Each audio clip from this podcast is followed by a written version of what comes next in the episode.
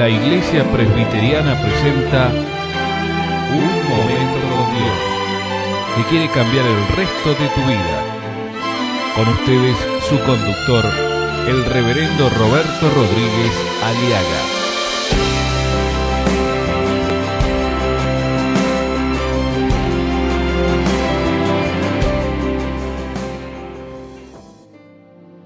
Vamos entonces a Números capítulo 13, la incredulidad, el escepticismo. Estuvimos hablando del escepticismo en programas anteriores. Dios les había prometido a Israel una tierra que fluye leche y miel. Los prometió a sus padres, a sus abuelos y bisabuelos. Y ahora esta generación está a punto, ya en las puertas de entrar a esta promesa que Dios les había dado. Pero sin embargo, hay un famoso dicho que dice, muchas veces el pan se quema en la puerta del horno. ¿Cuántas personas no han logrado experimentar milagros en sus vidas, por ejemplo, porque la incredulidad, la incredulidad estorba la provisión de Dios? ¿Sabe por qué? Porque Dios estableció que sus promesas, Dios estableció que sus bendiciones están condicionadas por una palabra llamada fe, que es el acto que es la actitud de un corazón de un hombre necesitado de una mujer necesitada que en su necesidad y en su angustia coloca, pone, instala y clava su fe en la persona de Jesucristo y en su palabra que es verdad y que es vida y que no miente. Muchísimas personas no han podido y no logran todavía hasta el día de hoy experimentar en carne propia las bendiciones de las promesas de Dios por su incredulidad. El descreimiento, el escepticismo, la desconfianza, la indecisión y, y el miedo está hoy en día al orden del día en todos los corazones de la mayoría de la gente. Y mi oración es que este programa le sirva a usted, a que usted active su fe y ponga su fe ya no en las cosas, las cosas necias, en las ilusiones ni en las cosas vanas, sino que usted ponga su fe en la persona de Jesucristo, porque el que cree en Él tiene vida y vida eterna y vida en abundancia, porque eso es el principio para recibir las promesas de Dios, la fe y la paciencia. Con eso se hereda grandísimas promesas que Dios tiene, porque Dios honra a la fe de sus hijos y la fe honra al Dios de la gloria. Estuvimos hablando ayer, la incredulidad es contagiosa, arrastra. Pero también la incredulidad no solo hace dudar de las promesas de Dios, sino que aún hace dudar de los propios hermanos, de la propia familia. Mire usted lo que dice aquí, se habían reunido doce representantes de cada ciudad, de cada tribu. Y en el versículo 20 dice, vean cómo es el terreno, si es fértil o estéril, si hay árboles o no hay árboles, y esforzaos y tomad del fruto del país. Increíble. En otras palabras, ellos mismos están desconfiando de sus propios hermanos a quienes los están enviando o sea que no bastaba con que vengan a contarles, a decirles que sí, la tierra está ahí, sino dice, traigan por las dudas algo en la mano.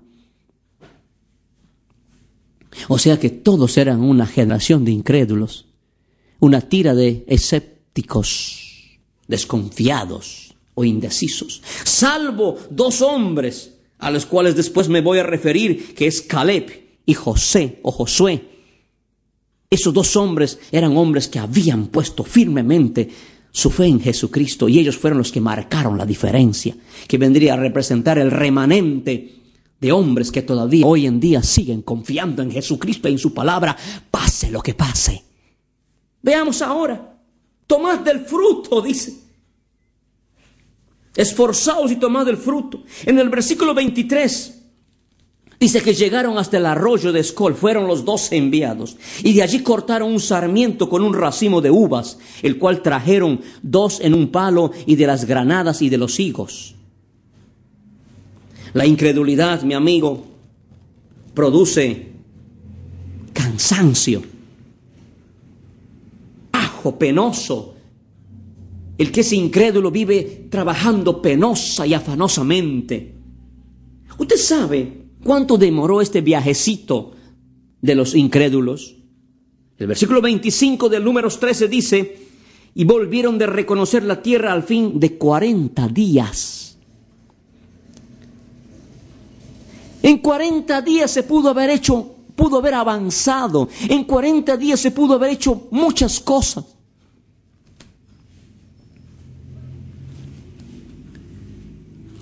¿Cuántos años lleva usted viviendo la misma situación de vida? ¿Cuántos años llevas tú en las mismas oraciones o rezos que repites a diario y nada sucede en tu vida? ¿Cuántos años llevas trabajando, rajándote el lomo, estudiando y luchando y machacando y no pasa nada, mi amigo, mi amiga? ¿Qué fruto estás teniendo de tus esfuerzos, de tus agotamientos, de tus cansancios? ¿Qué fruto tienes? Mi amigo, 40 días. Es que la incredulidad, la desobediencia, el escepticismo, el descreimiento y la desconfianza que usted tiene para con Dios y con su palabra le producirá solamente perder tiempo, vida, oportunidad, fuerzas y sobre todo la dicha de ver la, la gloria de Dios proveyéndole y experimentando la bendita gracia y el favor de Dios. La incredulidad trae consigo frutos, pero las trae a medias. Dígame usted, usted que conoce un poco, ¿usted cree que un higo arrancado de, su, de su, una breva, arrancada, arrancada del tronco de, la higuera, ¿Usted cree que un racimo de uvas arrancado de su sarmiento o, de su, o de su, de su vid, con 42 grados de temperatura bajo sombra, caminando 40 días, ¿cómo cree usted que llegó ese fruto?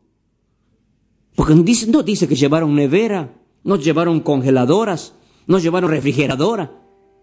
¿Usted sabe lo que es eso? 40 días Tenga, guarde usted un higo, un higo a la intemperie, en pleno sol, en pleno calor, un higo, 40 días. ¿Cómo cree que va a terminar ese higo? Podrido. La uva, marchitada y podrida. En otras palabras, ellos fueron, trajeron las uvas, trajeron los higos, trajeron las granadas. Cuando llegaron para mostrar a sus propios paisanos o sus propios hermanos incrédulos, ¿sabe lo que llegaron? Trajeron todo podrido. Ahí hay una gran lección, mi querido amigo, mi amiga. ¿Sabe cuál es la lección? Que la incredulidad trae consigo frutos. Puede traer frutos, pero los frutos que trae la incredulidad nunca se puede disfrutar de ellos, nunca se puede comer de ellos, nunca se puede saborear de ellos. Nunca, jamás, porque la incredulidad lo único que hace es traer frutos miserables de angustia, frutos infructuosos. ¿Usted cree que un incrédulo va a prosperar? Nunca. ¿Por qué gastáis el dinero en lo que no es pan?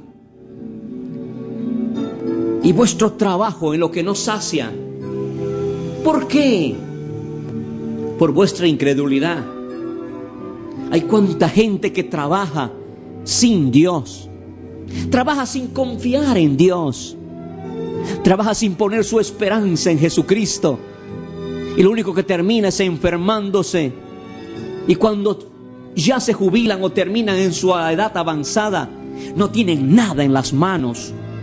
Solo tienen ingratos y dolorosos recuerdos de haber perdido tiempo y vida y haber perdido hasta sus propios hijos, porque no tienen nada, porque edificaron, trabajaron, construyeron, laburaron, todo sobre un fundamento de la incredulidad, sobre cosas vanas, sobre la infidelidad y sobre la desconfianza, y nunca fue Jesucristo el Señor de sus vidas ni de sus trabajos. Por eso están, terminan arrinconados, tirados como si fuesen vasos descartables o trapos sucios, arrinconados en la soledad y en el abandono. Así terminan los incrédulos. El incrédulo nunca tendrá un buen fin. ¿Sabe por qué? Porque la Biblia dice que Dios honra a los que le honran. ¿Y sabe cómo se honra a Dios, mi amigo? Confiando, creyendo en aquel que el Padre bendito envió a este mundo, su Hijo Jesucristo. Él dijo, yo tengo complacencia en Él, dijo el Padre, a Él escúchenlo. Y el que honra al Hijo, honra al Padre. Y el que tiene al Hijo, tiene al Padre. Por eso, no nos quepe la menor duda, no nos, no nos caiga de ninguna manera ninguna incredulidad en nuestro corazón. Seamos creyentes. Ven a Jesucristo. Nada hagas sin fe en Él y en su palabra. Trabaja, cría a tus hijos, haz tu familia, forma tu hogar, no en base a las cosas, no en, base a las, a, las, a las cosas materiales. Forma, funda tu hogar, tu vida, tus estudios, tu futuro, joven, sobre tu fe en la persona de Jesucristo, entregándole tu vida a Él. Y cuando tengas esta decisión y hagas esta decisión, tu vida será más que vencedora, será más que triunfante, porque todo lo puedo en Cristo que me fortalece. Aleluya.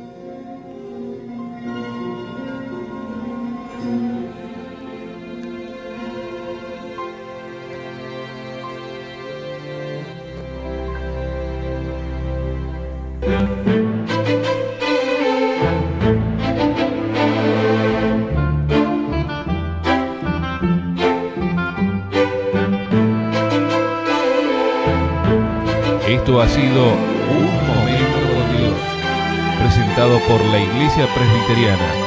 Y te invitamos a sintonizarnos mañana en este mismo horario.